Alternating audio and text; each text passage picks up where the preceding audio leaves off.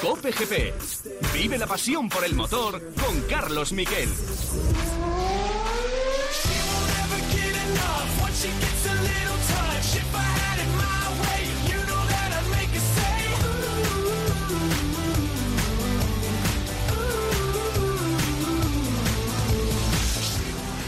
for one last time, I will sing for you. Smooth operator. Smooth operator.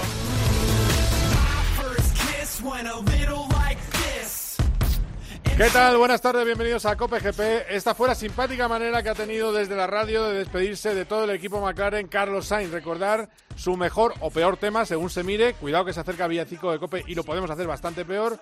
Pero su mejor canción en el coche, el Smooth Operator de Sade, que hiciera famoso el año pasado, bueno, pues una vez más se lo cantó a todo su equipo en una despedida triunfal. Porque lo que quería McLaren era acabar tercero en constructores, lo ha logrado con el quinto de Norris y el sexto de Carlos Sainz. Y lo que quería Carlos Sainz era, por un lado, ganar a Norris, lo ha conseguido, y por otro lado, ganar también a su futuro compañero Charles Leclerc. Ha terminado sexto en el Mundial, tercero de los otros, es decir, de los que no llevan eh, un Red Bull o un Mercedes y han ganado carreras con ello, porque ha superado a un Red Bull y ha superado, por supuesto, a los dos Ferrari. Cuarto, el mejor de los otros, con el Mercedes del año pasado, el Racing Point, un brillante Checo Pérez que ahora mismo, aunque no ha firmado sí que ve cerca la posibilidad de correr con Red Bull el año que viene, aunque sea solo una temporada, y estar de reserva a Albon. Eso es lo que hay ahora mismo. Y en la quinta plaza, Daniel Ricciardo. Después de esas felicitaciones hubo fiesta en el box de McLaren y declaraciones con Movistar de Carlos Sainz, que está orgulloso de cómo ha ido esta segunda temporada en el equipo naranja. Yo creo que una buena muestra de, de lo que ha sido el año son estas últimas seis, siete carreras, ¿no? que no nos hemos bajado de los siete primeros en cuanto nos han, um, nos han dejado de pasar los problemas de los pit stops de principio de temporada, los problemas de motor y demás. No nos hemos bajado de los siete primeros en siete, ocho carreras seguidas. ¿no? So, así que muy, muy contento. Nos vemos el año que viene de rojo, que también hay ganas.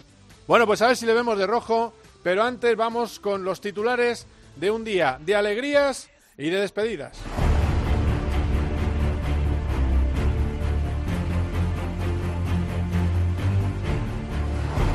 Ganó Verstappen en Abu Dhabi y algo que puede parecer raro, eh, porque ganó a los dos Mercedes tranquilamente, con 15,9 segundos de margen, tirando todo el rato. Si no es porque en la última vuelta Ricciardo le quita la vuelta rápida, haber hecho su primer eh, Gran Chelem.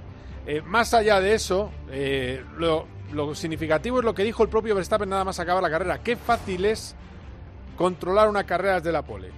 Es, esa es la kriptonita de Mercedes. Hay que quitarle las poles si quieres ganarles el Mundial. Porque con 15-17 que han logrado este año, la mayoría de Lewis Hamilton, el neumático no se desgasta, vas a tu ritmo, marcas la estrategia, eh, tienes muchas ventajas con el aire limpio de ir primero. Eh, vimos a Bottas en la segunda posición y un Hamilton que dijo nada más acabar la carrera que estaba contento de estar vivo por el COVID y que se había encontrado francamente mal en el coche. La pregunta que se queda en el aire es, entonces, ¿por qué le dejan correr si no está bien físicamente? Bueno, pues Hamilton lo que hizo fue darse prisa porque George Russell lo hizo muy bien en Sakir. Y vamos a escuchar las mejores despedidas de este día. Recordemos que en la carrera, que quinto, como decía Norris, sexto Sainz, séptimo Ricciardo, Gasly, Ocon y Stroll. Mejores despedidas empezaron, empezamos por la despedida de Sebastian Vettel, los dos Ferrari fuera del punto, decimocuarto, decimotercero. Vettel se despide de su equipo, también como Carlos, cantando en italiano. Voi siete la squadra rossa, appassionati, arreterete mai. La mia fermato sta arrivando, mi piaciuto. Bueno, es absolutamente inenarrable. Creo que Antonio Bravo no le cogería para el villancico de Cope, donde el nivel ya es ínfimo.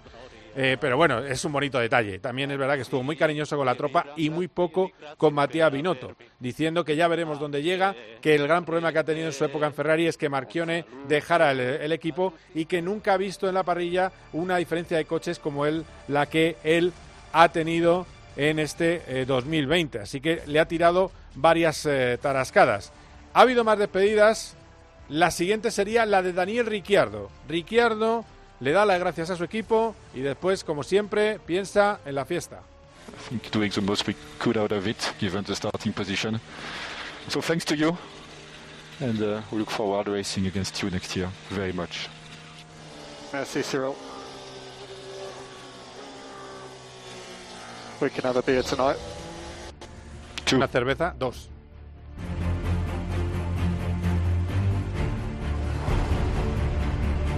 Y luego estuvo el que rizó el rizo. Otro que se va. Eh, no se va como Ricciardo eh, a McLaren Mercedes, sino que se va de la Fórmula 1, que es Kevin Magnussen. Eh, os he traído este corte por una cosa muy divertida. Es hablar con el box mientras estás haciendo donuts con el coche en una de las escapatorias de la pista. Vamos a ir a escuchar a Magnussen. You're legends. Soy leyendas. Os, os seguiré en el futuro. I tell you, it's difficult here, I can imagine the car, but thanks for the four great years you were with us. Thank you, brother. Thank you, my friend. Thank you. Bueno, y ese era Steiner. Steiner, el que hemos visto en Netflix, que parecía un ogro, como le dice gracias hermano, gracias por estos cuatro años, y escuchar el coche cómo está revolucionado dando vueltas. Eh, es- este es el control que tienen eh, los pilotos de Fórmula 1 de, estas bestias de, mil caballos. Es eh, absolutamente impresionante. También Checo Pérez ha dejado Racing Point, por cierto, otra perla dejó. No hay nada como hablar con los pilotos cuando acaba un mundial y ya no tienen que responder ante sus equipos. Dice que han perdido el, tercero en constructores ante McLaren porque los dos pilotos siempre han puntuado. Le está tirando una andanada a, a- su actual a su hasta ahora equipo por el rendimiento de Stroll, que es verdad que ha tenido dos podios, pero por otra parte ha tenido carreras realmente penosas. Y también le está dando un mensajito a ese equipo al que sueña con ir, que no deja de ser Red Bull. Hay algo que está a favor de Checo Pérez. Primero, no hay carrera en Vietnam, con lo cual el asunto eh, tailandés, la- el origen tailandés de Albon juega en su eh, no juega, en fin, no, no tiene ningún papel al no haber Gran Premio de Vietnam y sí hay carrera en México, así que la FON también está empujando muy fuerte para que se firme ese eh, contrato de Checo Pérez. Y vamos quizás con el protagonista del fin de semana, aparte de la carrera, la carrera fue bastante aburrida, pero el protagonista fue Fernando Alonso volviendo con su R25. Vamos a verlo desde fuera.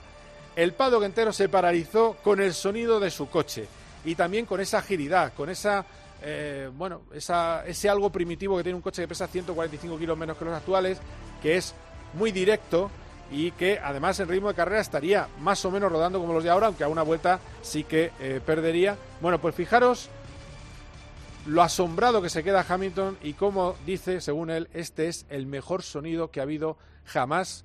Pasa el R25, habla Luis Hamilton.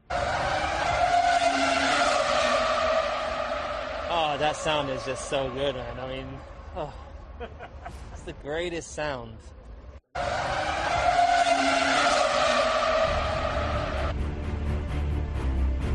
Ahí estaban todos los eh, miembros, miembros de muchos equipos en el pit lane con sus eh, cámaras de vídeo grabando cómo pasaba Fernando Alonso. Además, el tiempo 1.39.9, hay que tener en cuenta que no está preparado para esos neumáticos, o subviraba demasiado o sobreviraba demasiado, tampoco había un equipo detrás, tampoco había un despliegue técnico especial, era un equipo de demo, ruedas de demo que no son buenas.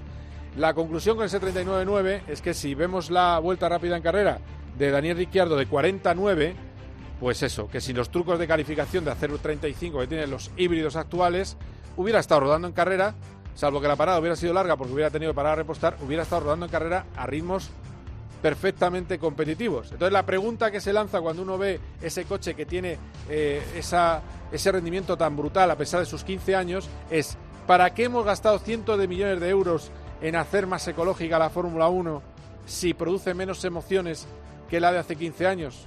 Bueno, pues esa misma pregunta era la que respondía Fernando Alonso nada más eh, bajarse de ese R25.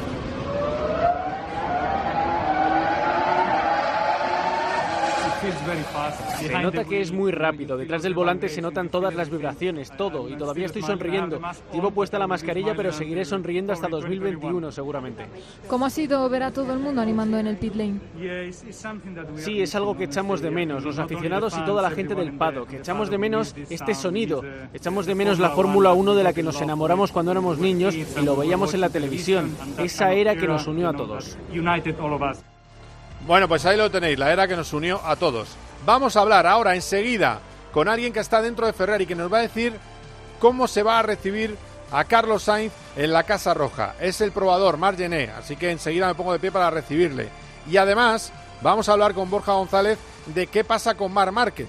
Mar Márquez por lo menos ya está en Cervera, buena señal, no le han tenido que hacer una cuarta operación, ha evolucionado bien la infección con el tratamiento antibiótico en el Hospital Rubén Internacional y va a seguir con el tratamiento antibiótico en casa. Eso quiere decir que los plazos pueden, podrían incluso permitirle llegar a la próxima temporada, aunque sea un poco justo. Pero en cualquier caso, lo primero es la recuperación física y llegó con el brazo en cabestrillo a casa. En fin, lo vamos a hablar con Borja González. Y no os perdáis, por cierto, entrevista con Alex Palou, uno de los hombres del año que viene, 2021. Va a estar aquí en COPGP y nos va a hablar qué es correr con el equipo campeón de Scott Dixon, con Chip Ganassi, con eh, Jimmy Johnson, con, en fin, un plantel Marcus Ericsson, un plantel de lujo.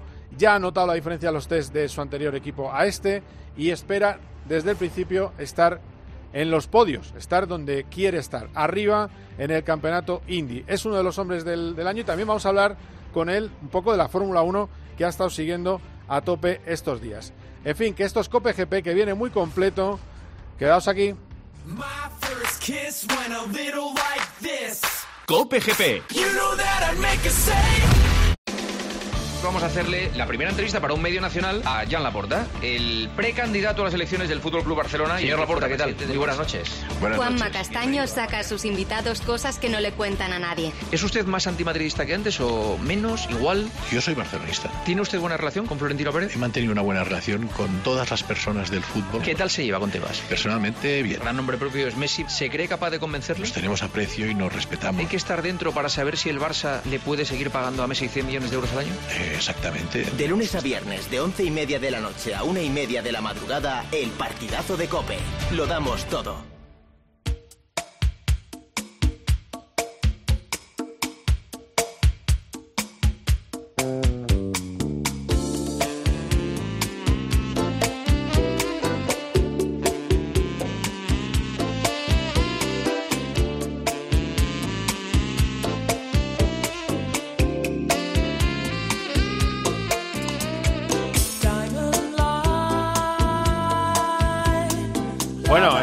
Enseguida me, voy al estribillo porque es el Smooth Operator de Sade, tan elegantemente cantado por Sade. Eh, no, es la cosa de Carlos, pero la cosa de Carlos es muy divertida.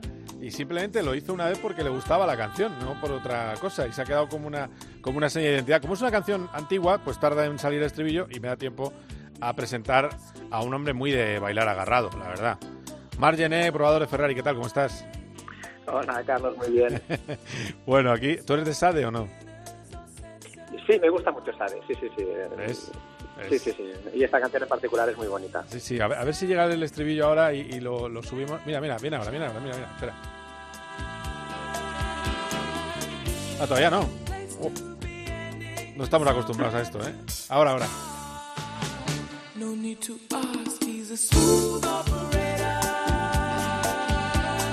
Está genial. Es maravilloso. La verdad es que es un es una elegancia eh, cantando que es, es, difícil, ¿eh? pero bueno. Em, o sobre todo hoy en día, ¿eh? porque ni a ti ni a mí nos va el trap ni esas cosas, yo creo. ¿eh? No. No, no, no, no, para nada. bueno, eh, ha terminado el Mundial Loco este, de 17 carreras en 23 semanas. Nos lo hemos pasado, yo creo, mejor de lo esperado. Y así, en líneas generales, ¿tú qué crees que ha sido? Por mucho por los nuevos circuitos, ¿no? Yo creo que Mugello, eh, Portimao, mm, siempre pasaban cosas porque era diferente a lo que estaban acostumbrados los equipos, ¿no? Sí, antes que nada el Liberty Media ha hecho un gran trabajo. Yo creo que todos los deportes han sufrido eh, la pandemia, quien más, quien menos, pero seguramente la Fórmula 1 la ha sufrido menos que los deportes, porque en televisión la verdad es que no se apreciaba de que no había público, porque el ruido de los coches obviamente pues no eh, es, es, mayor que el que puede hacer el aficionado en, en, los circuitos, pero luego porque el Liberty Media la verdad es que ha hecho un calendario muy bueno, yo creo que inmejorable.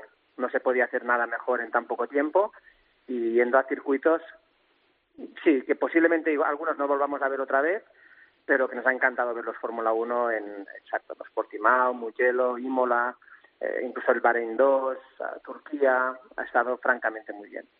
Sí, sí, sí, es así, es así. Ha sido, han, han, han tenido creatividad y es verdad que yo creo que es un, eh, es un poco error el ir todos los años a los mismos sitios. Sé que el dinero manda y que no hay más remedio, pero que produce cierta sensación de día a la marmota que, que bueno, que tampoco es eh, deseable. Pero bueno, yo te traigo aquí también un poco. Háblame de cómo ha sido eh, trabajar con, con Sebastián, que yo sé que tú has trabajado muy a gusto con él. Eh, y cómo, cómo ha sido esa despedida en el equipo, porque la tropa estaba realmente eh, emocionada, ¿no? ¿no? Quiero decir que la relación con Matías no es la mejor, pero que sin embargo sus mecánicos sí estaban a muerte con él, ¿no?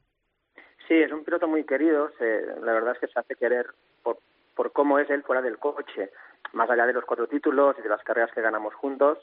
El último año obviamente ha sido muy negativo en cuanto a resultados, pero el recuerdo que queda esta relación de amor, digamos, que, que hubo entre, entre Ferrari y Vettel en los inicios, pues no ha sido, ha sido un poco un, un, un divorcio en el cual eh, hay, queda algo un, po, un poco, ¿no? De, de, de, este amor entre Ferrari y Vettel. Vettel es un ferrarista que lo ha dicho siempre, es un tifosi como el que más, y la verdad es que en los tifosi, en Vettel, pues eh, tiene muchísimos uh, tifosi que gustan muchísimo Vettel, a pesar de este último año tan que no ha sido como se esperaba o no haber ganado los títulos como era el objetivo inicial.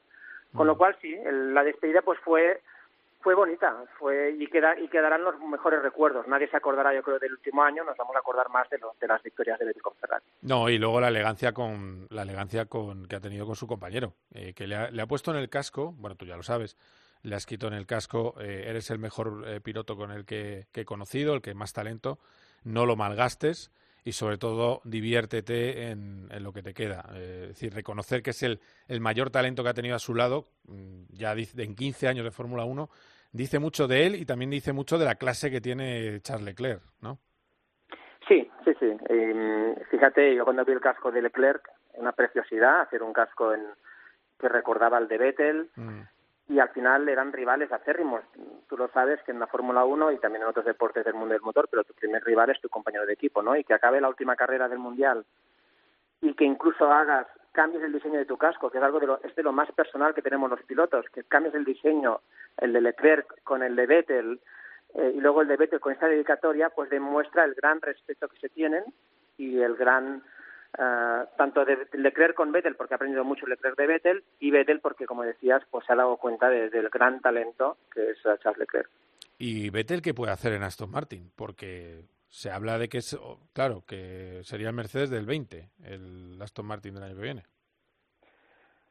Sí, bueno, esto, el reglamento, hay ciertas limitaciones, pero bueno, está claro que es una, es una, es una versión B, eh, como mínimo el de este año lo era, del Mercedes, es un deporte igualmente muy men donde la, el estatus mental, ¿no? Tu, tus, tus sensaciones, cómo te encuentres en el equipo pueden hacer que rindas mucho más y es por esto que el cambio creo que era necesario para Sebastián Vettel y, y que nadie lo descarte, o sea que igual vamos a ver la mejor versión de, de Sebastián Vettel, ¿no? No ha sido el caso en estos últimos años, pero falta poco, falta que tengas motivación y que entres un poco rejuvenecido y pues veremos, pero dependerá obviamente del, del, coche, aunque el coche va a ser competitivo, no va a cambiar mucho porque el reglamento no lo permite. Claro, sí, bueno, a ver, a ver exacto, esa limitación porque veo también frotándose las manos en Alfa Tauri, con lo que pueda llegar de Red Bull, eh, bueno, vamos a ver si eso se controla un poco, aunque la suspensión trasera del Mercedes del 20 ya estaba montada en el Racing Point actual, con lo cual eso ya lo tienen ganado. Eh, el resto de toques lo pueden ganar de, de otras cosas. Eh, bueno, hablamos de Carlos eh, y hablabas de la, del ambiente. Efectivamente, yo creo que Vettel no ha dado su nivel en las últimas temporadas y yo creo que su gran, su gran deuda es el, la temporada 18, que sí que podía haber llevado a término en el Mundial. Eh, pero al revés, eh, en McLaren hemos visto al mejor Sainz, ¿no? Es, es impresionante el nivel de madurez al que ha llegado, ¿no? Sí, sí, sí, era así. Uh, la verdad es que Carlos Sainz eh, a mí no deja de sorprenderme. Me, cada año mejora. Este año yo creo que ha mejorado un poco en todo, ¿no? Ha hecho clasificaciones muy buenas porque ganar a Norris en clasificación no es nada fácil y lo ha conseguido. Y luego a mí me ha gustado mucho, pues ha perfeccionado las salidas. Yo creo que es el mejor piloto que hay de la parrilla en cuanto a, a ganar posiciones en salida y luego en esta última parte del mundial me ha gustado muchísimo su cuerpo a cuerpo no las luchas que ha tenido en pista recuerdo un adelantamiento creo que fue en Bahrein a Charles Leclerc, muy valiente. Ah, sí, haciendo que me voy para afuera y me meto para adentro y frena muy tarde. Sí, sí, es verdad. Y la verdad es que llega, llega a Ferrari, sinceramente, en el mejor momento y ahora creo que es una, es una gran baza para Ferrari que, que venga Carlos el año que viene. A principios de año mucha gente decía pues que hace Ferrari eh, pues dejando a un cuatro veces campeón del mundo y cogiendo a, a un piloto pues que no ha ganado ninguna carrera, pero creo que ahora mismo nadie, nadie en el paddock no tiene clarísimo que, la opción de Ferrari con Carlos es la mejor y, que tenemos ahora mismo yo no sé qué va a pasar al final eh, bueno, pues con Mercedes en principio, si se confirma Mercedes, que es Hamilton y Bottas, que va a ser así, y, y Red Bull, aunque se confirmase Pérez, Checo Pérez con Verstappen, yo creo que la mejor pareja de pilotos ahora mismo del Mundial la tiene Ferrari con Leclerc y Carlos Sainz. Ah, muy bien, muy bien. Ahí, ahí de todas maneras, claro, eh, tú, tú en ese, en ese lado, o sea, bueno, yo sé que tú tienes una posición muy de embajador y que tampoco puedes mojarte, pero eh, en, en, la, en la prensa italiana se habla muy bien de Carlos, es verdad, hay un ambiente para Carlos del tifosi muy bueno, es cierto, pero siempre se dice, qué buen complemento de, de Leclerc. A mí me parece que Sainz no tiene ganas de ser complemento de nadie, yo creo que va a dar guerra. Sin duda, sí, y, y, tampoco nosotros vamos a, no va a haber estatus número uno, número dos. Es cierto que lo normal es que Carlos, sobre todo la primera parte del Mundial, pues eh, va a ser un poco de aprendizaje para él, porque con esta pretemporada tan ridículamente corta, que son eh, un día y medio de test, es prácticamente imposible que Carlos vaya a rendir a un, o sea, va a mejorar carrera a carrera, porque va a adaptarse mejor, mejor, mejor al coche y al equipo y demás, ¿no? Con lo cual, en el inicio, lo normal es pensar que Charles pues va a estar en un nivel uh, mejor solo por adaptación al coche y al equipo. Pero está clarísimo que Carlos no va a ir allí a, ayudar o a ser el escudero de Leclerc. Claro, Carlos quiere demostrar pues que es un campeón del mundo en potencia, en potencia y que y que sí, y que no quiere ganar a Charles, como quiere ganarlos a todos. Muy pronto le vas a tener en Maranello. Yo no me extrañaría que antes de que acabe el año, porque contractualmente puede hacerlo. Eh, y va a vivir en Módena. ¿Tú crees que le puede ayudar el hecho de vivir cerca de la fábrica como le ayudó en McLaren? Sí, sí, sí, es un tema de hecho que he hablado con él y mmm, ayudaría muchísimo. Eh, ayudaría muchísimo a la fábrica. Y, Luego veremos si el calendario se lo permite, porque 23 carreras son muchísimas, pero sin duda. Eh, a, lo, a, los Ferraris, o sea, a los trabajadores de Ferrari, ya no solo de la Fórmula 1, también del departamento de, de, coches de calle, ¿no? que se llama gestión industrial, mm. el piloto el piloto en Italia es, es un poco como el Papa casi, ¿no? Es una, una persona que está venerada, que es, que es uh, persona muy inaccesible, con lo cual si Carlos se deja ver a menudo en Maranello, créeme que esto va a hacer que la gente incluso den algo más o, lo, lo, o trabajen incluso con más con más con más fuerza porque porque no es lo o ver el piloto de verdad cuando lo ves parece que estás viendo una virgen no una una, una divinidad. Y, y, es muy importante que Carlos se deje ver por la fábrica y que trabaje con los ingenieros con los mecánicos porque créeme que esto motiva muchísimo al equipo. Bueno pues te voy a poner para allá para ir acabando eh, algo que tú estás muy acostumbrado pero que el paddock entero se paralizó. Mira cómo se sentía Hamilton al, al escuchar el R25 de Alonso Oh, that sound is just so good, man. I mean, oh, it's the greatest sound. Bueno, pues ahí lo tienes, el sonido más bonito. Tú lo pruebas de vez en cuando. Eh, ¿Por qué nos hemos ido a los híbridos, Mark? ¿Qué narices? Si ya eran híbridos los, los V8 eh, en la última etapa con el KERS, ¿para qué nos hemos ido a este lío de mm, sonido cacofónico que hay ahora? Sí, es cierto. De hecho, he visto un artículo creo que has escrito tú y bueno, he visto el titular y he entendido todo lo, todo lo demás, ¿no? Eh, sí, es sí, cierto. Sí. Ha sido un error, no, no solo por... Yo creo que tenemos que ser conscientes de que la Fórmula 1, al fin y al cabo, es un espectáculo. Principalmente es un espectáculo. Luego es un, es un banco de pruebas tecnológico y demás, pero principalmente es un espectáculo. Y más ahora con, con Liberty Media, que son americanos, tienen una mentalidad mucho más eh, en, en este aspecto, ¿no? Más americana. El coche, este motor híbrido ha sido no ha, no ha cumplido las expectativas por diferentes motivos. Uno de los principales es porque es muy complejo, extremadamente complejo y es extremadamente caro. Y la gente desde casa, los que ven la carrera, no perciben que sea un motor tan complejo, tan eficiente. Es extremadamente eficiente. Pero desde casa esto no lo percibes, y menos aún si estás en el circuito.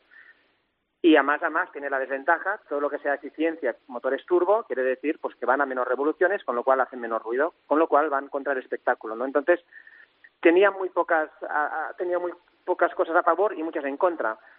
Nos fuimos porque la FIA consideraba que la Fórmula 1 tenía que ir a favor del medio ambiente, con lo cual lo encuentro lógico, pero creo que se fue demasiado hasta, hasta este aspecto y repito, ah, se olvidaron un poco de la parte del espectáculo. Claro, claro. Bueno, termino. La última pregunta. Eh, ¿Alonso os va, os va a dar guerra el año que viene con, con su Renault? Sí, seguro que sí. la, la, zona media, como hemos visto este año, ha estado muy apretada. De hecho, Renault nos ha ganado al final en el Mundial de Constructores.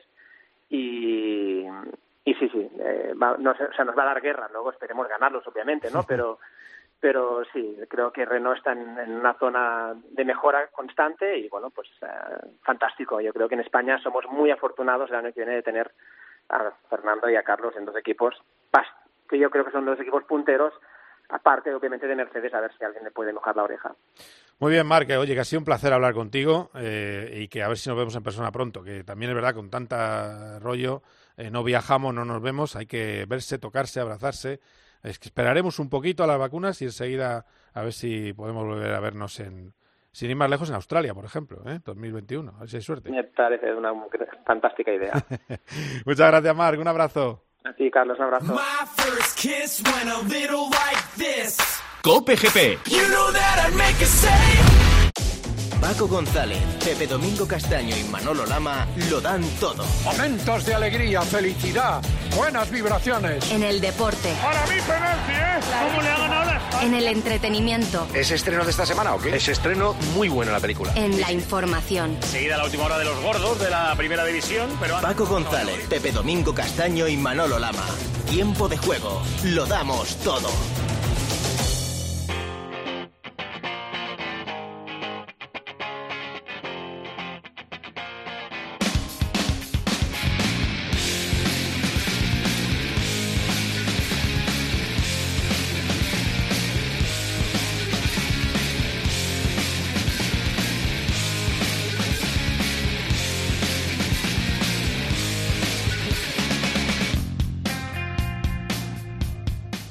Nuestro siguiente protagonista en COPE es el que puede ser uno de los hombres del año del automovilismo español a nivel internacional. Y es que Alex Palou ha fichado por Chip Ganassi, el equipo campeón con Scott Dixon, y va a correr junto en la IndyCar, va a correr junto a Scott Dixon, junto a Jimmy Johnson y Marcus, Marcus Ericsson. Entre Dixon y Johnson estamos hablando de un montón de títulos en América, da el salto de la NASCAR a siete títulos de NASCAR, da salto a la Indy 500 y le tenemos aquí en COPGP. Hola Alex, ¿qué tal? Buenas tardes. Muy buenas, ¿cómo estás? Bien, bien, con, ganas de... Fíjate, aquellos Zoom que hacíamos cuando estabas tú allí en, en Estados Unidos, ¿eh? y te preguntaba en, en, español, era el único que te preguntaba en español, y, en esa Indy 500 donde dejaste tan buen sabor de boca, aunque ya vimos que efectivamente, a ver si eso se mejora, porque yo creo que el, la protección del COVID es malísima para los rebufos, pero bueno, eh, al final eh, hiciste una lástima la carrera, pero dejaste tan buen sabor de boca que has fichado por el equipo campeón. ¿Cómo, cómo estás y cómo fue ese primer test que tuviste con ellos?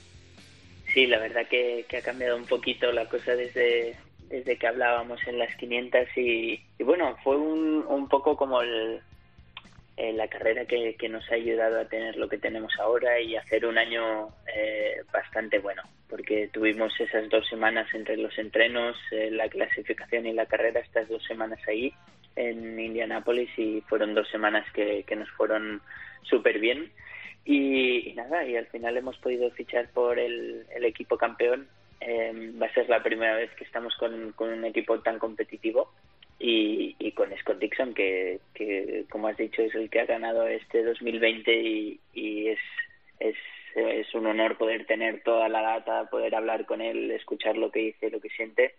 Y nada, hemos tenido ya dos test han ido súper bien. Eh, primera toma de contacto con todo el equipo y, con el, coche, que al final eh, son todos iguales, pero, pero cambia, ¿no? La manera en que los mecánicos lo preparan, los ingenieros lo que pueden hacer también eh, cambia mucho lo que siente uno eh, en el volante. Así que nada, han ido súper bien y ahora con ganas de empezar otra vez. Claro, porque, a ver, la gente lo tiene que entender al final, eh, los pequeños detalles de reglajes, también la cantidad de piezas nuevas que puedas llevar, son detalles que al final se notan en el cronómetro. Es decir, ¿tú ya has notado que este coche es más rápido que, que el que tuviste el año pasado? Sí, la verdad que son, son detallitos eh, y algunas piezas que no es como la Fórmula 1 donde tienen eh, pues casi el 100% del coche para desarrollar. Aquí pues tenemos eh, poquitas cosas pero pero que se notan un montón, ¿no? Y, y de un equipo al otro pues cambia y, sí, obviamente pues se nota. Estábamos en, yo creo, el equipo más pequeño de indicar y ahora nos hemos ido al más grande o, o el que está luchando por el equipo más grande y, y se nota, se nota que, que va a ser un buen año para nosotros. Sí, todo empezó además con aquel podio en Road América, como adelantabas ahí a calzón quitado, digamos, eh, y, y, y, cómo disfrutamos en, este, en ese circuito. Y al final, eh, yo creo que vas a aprender mucho, pero también, también tengo que preguntarte una cosa, ¿cómo fue al final, eh, porque sí que pudiste hablar eh, con, con Fernando, ¿cómo fue ese trato en las 500? Bien, súper bien, la verdad que, que estuvimos eh, los dos en pista que, que nunca había pasado y, y la verdad que, que súper bien, ¿no? Es, es, un, es un privilegio poder correr contra él y la verdad que nos fue súper bien a nosotros, eh, me refiero a mí porque teníamos un muy buen coche y, y era, era, perdón, éramos muy competitivos pero pero bien el trato con él súper bien eh, se acercó alguna vez charlamos alguna vez eh, y me felicitó después de la clasificación sobre todo y, y nada eh, súper bien y, y como digo un honor poder compartir pista y correr contra él de todas maneras, fíjate lo que son esos pequeños detalles, ¿eh? que, visto en perspectiva, luego lo hemos eh, podido saber, se habló en su momento, él también lo quería negar para, para no poner excusas, pero eh, lo que es el, los detallitos aerodinámicos que llevaba, que, le, que cuando re, le vuelven a montar el coche después de su accidente, perdía una milla por hora. Y ya con eso perdió mucha prestación. Es decir, está todo tan apretado en Indy que en, en la Indy 500 que pierdes una milla y, y ya, claro, son 10 posiciones, más o menos, en parrilla. Es una pasada. Sí, la verdad que al final también es lo es lo bonito de, de indicar, ¿no? Que es de, de, detallitos que todos los pilotos estamos muy cerca el uno del otro y que con un coche bueno eh, y un coche pues como el que teníamos nosotros de, de media tabla para atrás, si los mecánicos eh, han hecho el 100% de lo que pueden, eh, pues puedes estar luchando contra los grandes. Así que eh, sí, es lo que pasa en Indianápolis, a la que tienes un, un accidente, pues sabes que has perdido tu, tu mejor coche porque ahí te ponen lo mejor que tienen. Y, y obviamente pues cuando ya vas con el segundo coche digamos o las segundas piezas ya no ya no corre tanto. Claro claro claro. Eh, no sé si se ha estado viendo el fin de semana la carrera de Abu Dhabi. Yo creo que lo mejor de la carrera y, manda narices es haber visto en pista a Alonso con el R25 pegando esos berridos con ese motor V10, ¿no? Sí, yo creo que nos ha pasado a todos igual, a los pilotos, a, a los fans y, y, y, seguramente a los a los de la FIA también, pero es, es lo que hemos perdido de, de la Fórmula 1 y no solo de la Fórmula 1, de los coches en general, porque al final en IndyCar también hacemos lo mismo, ¿no? Tenemos un, motor turbo y, y no, no suenan tanto como los de antes. Sí que suena un poquito más que la Fórmula 1, pero no, no suena como los V10 o V12 de antes, pero pero mira, es el camino que, que se ha tomado para que pueda seguir siendo un deporte interesante para las marcas y, y, así estamos. Lo que pasa es que como, como piloto, quiero un poco que me radiografíes lo que hemos visto, porque yo como, bueno, son muchos años, son 20 años siguiendo las carreras como periodista, pero me da las... ¿Por qué es más... Eh, se parece que va más deprisa cuando en realidad va más despacio eh, un coche de esa época, porque es más reactivo, ¿no? Es más ligero, más ágil, eh, es otro concepto, ¿no? Sí, y al final solo con el sonido es, es increíble lo, lo que puedes eh, percibir, pero también si estuviéramos en pista sería un cambio brutal. Eh, lo que hay. También sí que es verdad que los coches eran un poquito menos pesados, eran más pequeños, por lo tanto ves al coche pues mucho más rápido aunque vaya más lento.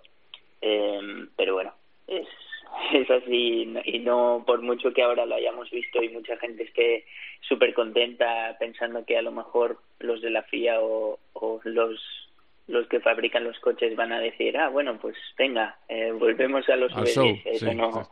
eso no va a pasar eh, pero bueno ha sido ha sido bonito verlo otra vez Sí, no, y de todas maneras también es para analizar que el ritmo en carrera eh, de un coche atmosférico, que baja mucho menos en que respecto a un híbrido con baterías, eh, hubiera estado en, en- en tiempos muy parecidos a, a los actuales, que es que eso también es eh, alucinante. Pero es verdad que ahora mismo lo que las marcas quieren es hibridación. Hibridación significa baterías y batería significa peso. Y eso mm, no hay solución. Hablaba contigo el otro día también de otra cosa que me llamó la atención, que fue el tema Russell. Que tú estabas en mi línea. De, oye, con lo bueno que Russell, ¿para qué? Mm, Mira que mm, a todos nos gusta Hamilton, pero ¿para qué le vas a pagar 50 millones al año si Russell también puede ser campeón con Mercedes? Sí, eh, sí que es verdad eh, y, y yo también, mira, yo soy yo soy fan de Hamilton y creo que, que siempre lo seré porque lo que ha hecho, aún con el mejor coche, pues es increíble. Eh, también cuando empezó empezó con, contra Fernando y, y la verdad que lo hizo súper bien. Pero pero sí que es verdad, Russell hizo muy buen papel eh, y, y dio pues mucha animó mucho la Fórmula 1, ¿no? Yo creo que es la primera carrera que vi la Free Practice 1, la 2, la 3, la clasificación y todas las vueltas de carrera porque había algo interesante. Eh, sí que a lo mejor eh, lo, lo intentaría cambiar por, por botas, pero bueno, yo creo que esto llegará en, en de aquí a unos años. En 2022 yo creo que, que van a hacer el cambio. Ah, bueno, pues ya tenemos ahí tu pronóstico. Vamos a ver qué pasa con eso. Eh, bueno, pues vamos a empezando ya a poner en lista de deseos. Primer podio eh, en la primera carrera, ¿cómo va eso? ¿Cuándo empezáis? Empezamos en, en marzo Mm. y, y sí, el primer podio pues estaría súper bien la primera. La verdad que no, no creo que vaya a ser nada fácil, pero, pero bueno, por intentarlo. Vale, bueno, bien, vamos, vamos por ello. O sea, primer podio, primera carrera, primera victoria, eh, segundo fin de semana, para que no se Scott mm, se quede así asustado un poco, ¿eh? Y Ojalá, ojalá, ojalá fuera, fuera así tan fácil, pero, pero bueno, hay muchas carreras por delante, hay 17 carreras en el campeonato, eh, es imposible ganarlas todas, nadie lo ha hecho, creo que el máximo habrán sido 5 durante un año, así que eh, hay tiempo para ganar la primera y, tiempo para aprender de Scott, que, que, que lo dicho, no todo el mundo puede, puede aprender de Scott y, es la mejor data que, que hay ahora mismo, sobre todo en carrera que, que es un crack, guardando neumáticos, gasolina y, y, y intentando entender de, de otra manera la- las carreras es, es el mejor. Así que si podemos aprender un poquito de lo que sabe, eh, acabaremos ganando. Vale, pues termino ya. Eh, ¿Cómo está lo de la cafetería? Porque claro, ha estado cerrada en Cataluña, pero has podido abrir y, y está funcionando. Sí, ahora está funcionando. Eh, ahora está mejor que me acuerdo la última vez que hablamos estaba cerrado y, Sí. y de hecho todo estaba cerrado, pero bueno, ahora ya al menos hay movimiento y, y es como un poquito la vuelta a la normalidad, más o menos. Así que bien, va todo bien, gracias. Bueno, pues eh, re- repite el nombre, que vamos a hacer un anuncio. eh, Así eh, me gusta. Coffee Coffee- and Greens en Girona. Coffee and Greens, eso es, Coffee and Green. En, en, en eh, Girona, ¿no? Pues ya está. Sí. Pues ahí vamos, Coffee and Green. Tengo pendiente ir a Coffee and Green, ¿eh? Ya te lo he dicho. Es que como ahora no nos deja movernos, cuando no- nos, nos deje movernos y sigas por aquí, que supongo que seguirás hasta febrero o así, me voy a verte cuando- ahí a, a Cuando la te cafetería. dejen mover, preparo, preparo un café a- al doble de precio para recuperar. Cuando Para los amigos, ¿no? para los amigos es precio doble siempre. Muy bien, oye Alex, que, que, que disfrutes de la Navidad y, y mucha suerte para el año que viene, ¿eh? Igualmente, muchísimas gracias. Venga, un abrazo, hasta luego. Un abrazo. Cope GP. Vive la pasión por el motor con Carlos Miquel. Carlos Herrera, Paco González, Pepe Domingo Castaño, Manolo Lama, Juanma Castaño, Ángel Expósito, Pilar Cisneros. Son los profesionales mejor valorados de la radio y ahora puedes estar más cerca de ellos. Tengo el placer de poder saludarle esta mañana a mi querido Mario Vargas Llosa. Buenos días. Hola Carlos, buenos días, ¿cómo estás? Es sencillo, solo tienes que entrar en cope.es y registrarte. Así formarás parte de manera exclusiva de una comunidad y accederás a un universo lleno de experiencias. Te voy a llevar a un sitio increíble. Es un proyecto de Cáritas para acoger a familias en situación de emergencia total. Entra ya en cope.es, regístrate y abrirás la puerta a un mundo lleno de experiencias.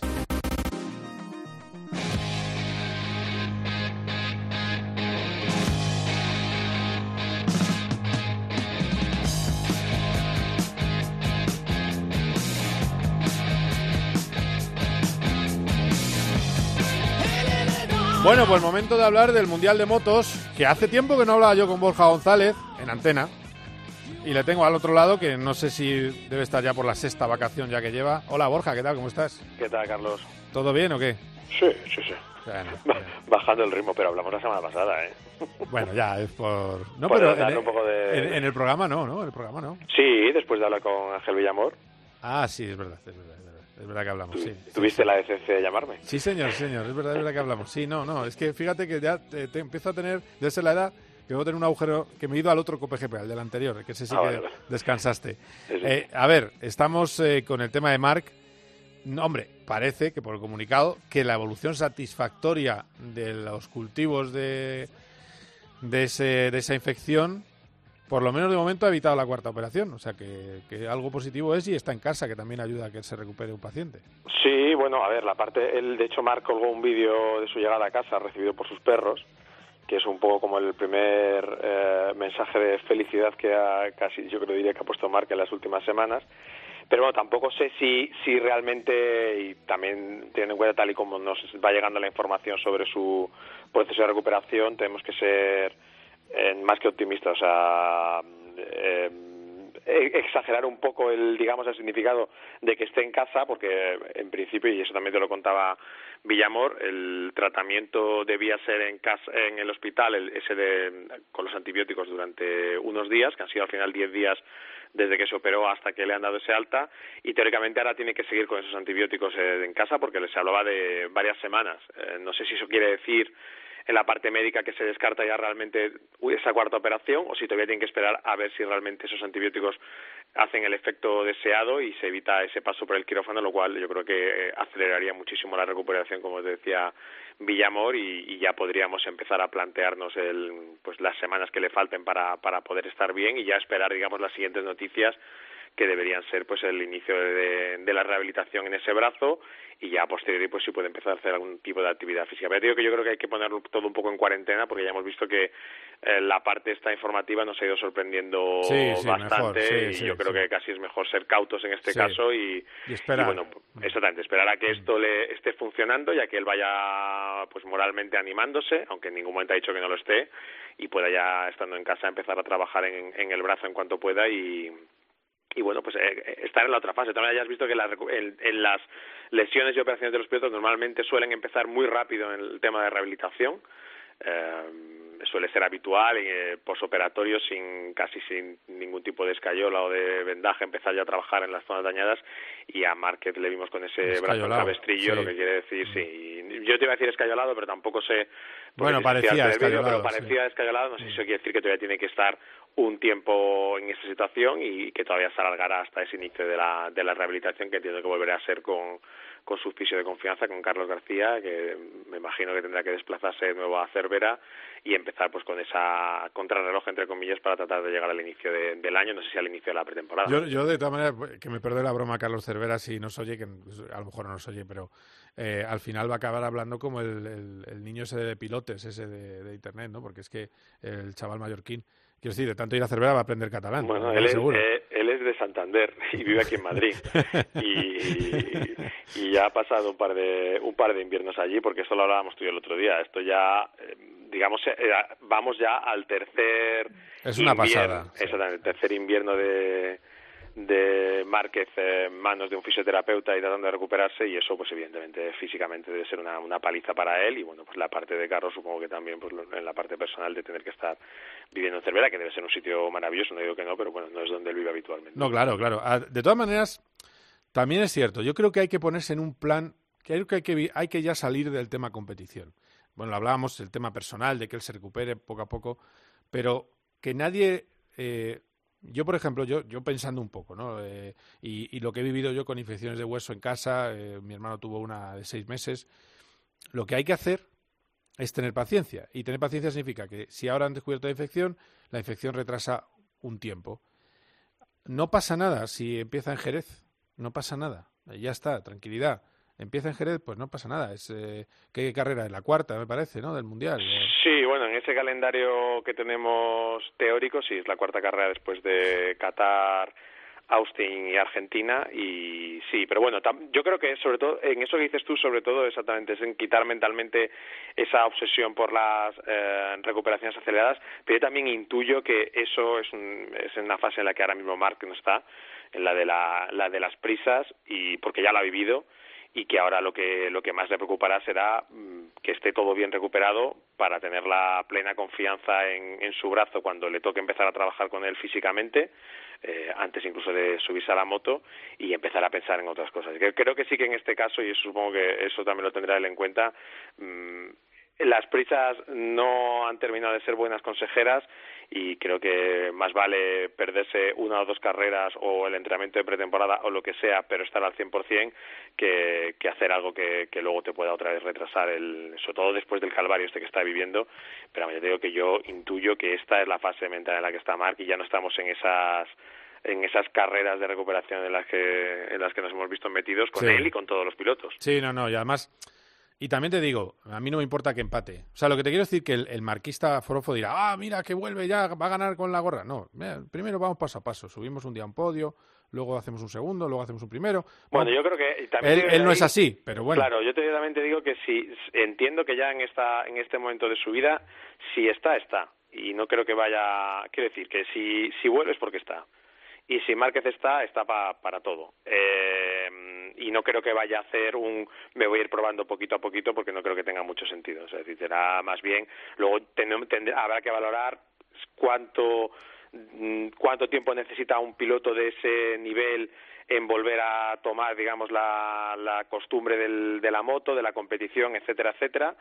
Y esa parte, digamos, a mí también me preocupa menos, pero también te digo, eh, estoy convencido de que Márquez en cuanto vuelva estará, estará para todo. Así que la parte más importante es esa, es el- la fecha de, de regreso con todas las garantías y que, y que ya pueda empezar otra vez a, a, a disfrutar sobre la moto. Bueno, esperando a ver cómo está esa moto, porque evidentemente eh, este año en algún momento se habían evidenciado algunos problemas. Él ya en el pasado había tenido también algunas dudas, algunos problemas con la moto en los que hubo que ir trabajando y habrá que ver en qué nivel llega la moto y cómo se la han dejado, en este caso sobre todo Bradel, que es el que más trabajo está haciendo. De hecho, el piloto de pruebas, el piloto alemán, eh, colgaba hoy una foto desde Jerez porque están, están en otro en otro test de última ya de final de año eh, bueno, no, hacía- no parecía por la foto que hiciese muy buen tiempo en Jerez. No, debe, Eh, debe- debe rascar. Pero, sí. pero eso que debe querer decir que si una marca como Honda eh, a estas alturas del año está to- todavía intentando exprimir el calendario para, para ir haciendo pruebas, debe ser que eh, deben tener todavía algunas dudas o sobre todo deben tener todavía mucho trabajo por hacer para, para encontrar ese punto que, que ellos crean necesario para, para tener la moto al 100%. Y me imagino que también el plan de recuperación de la moto, en este caso, estará también muy marcado por el plan de recuperación del piloto y tendrán que pues buscar, mm, por lo menos ser precavidos y saber que si no está, tienen que alguien que estar trabajando en esa moto y en este caso pues le tocará a Bradel porque en el otro lado, teóricamente Nakagami no va a ir con, con una moto exactamente igual eh, y eso habrá que verlo luego.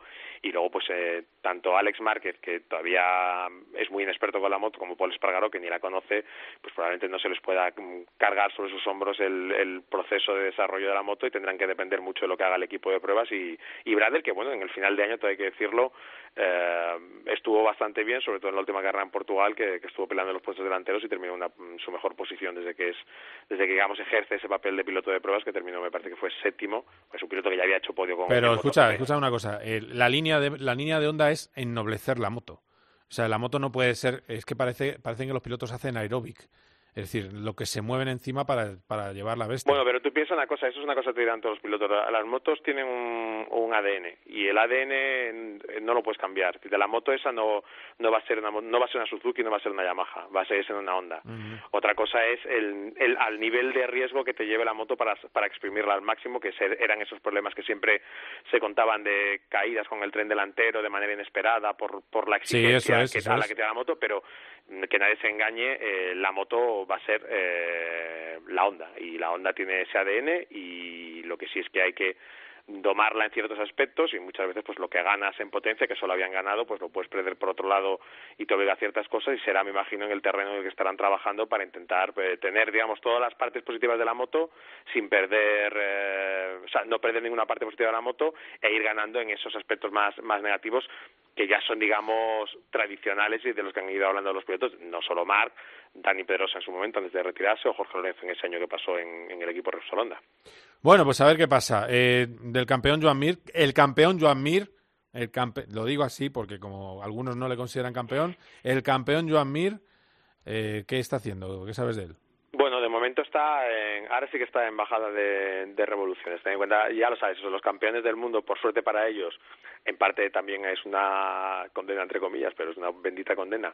Tienen que hacer mucho trabajo post eh, título, pues con todas las mm, patrocinadores, prensa, etcétera, Sí. y todas las cosas que van saliendo. Bueno, yo creo que esa parte ya la ha terminado y ahora él está más en, en modo desconexión para cuando le toque reiniciar. De todas maneras, este año es verdad que hay un margen mayor porque la pretemporada oficialmente no va a comenzar hasta mediados de febrero. Normalmente lo hacía a inicios de febrero. Solía, yo creo que, me- si no recuerdo mal, creo que el año pasado incluso se tocó el último día de enero, así que los pilotos van a tener todos 15 días más de descanso, entre comillas, o por lo menos de, de, de relax antes de subirse a la moto, porque también el Mundial empieza más tarde.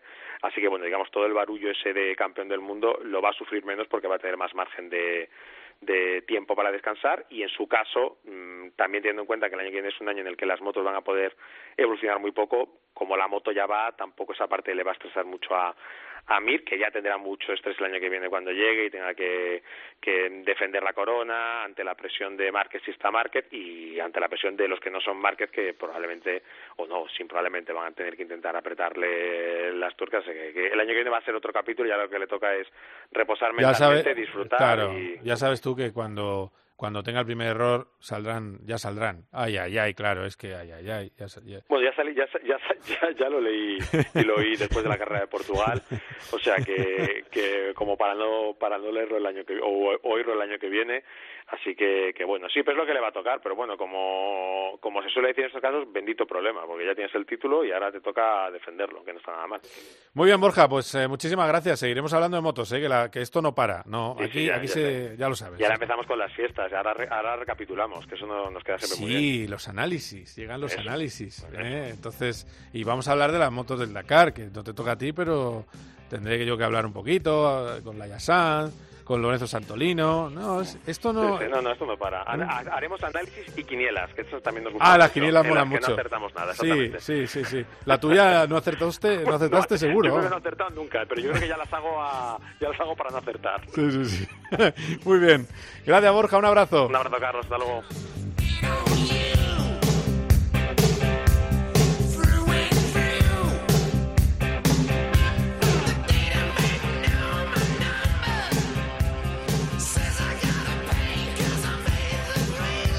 Bueno, pues vamos a ir acabando. Eh, va a estar mañana, eh, cuando seguramente, como lo oís durante toda la semana, ya saber ese resultado. Eh, Fernando Alonso se sube por primera vez al Renault RS20, al Renault que el domingo pasado hizo la vuelta rápida en carrera.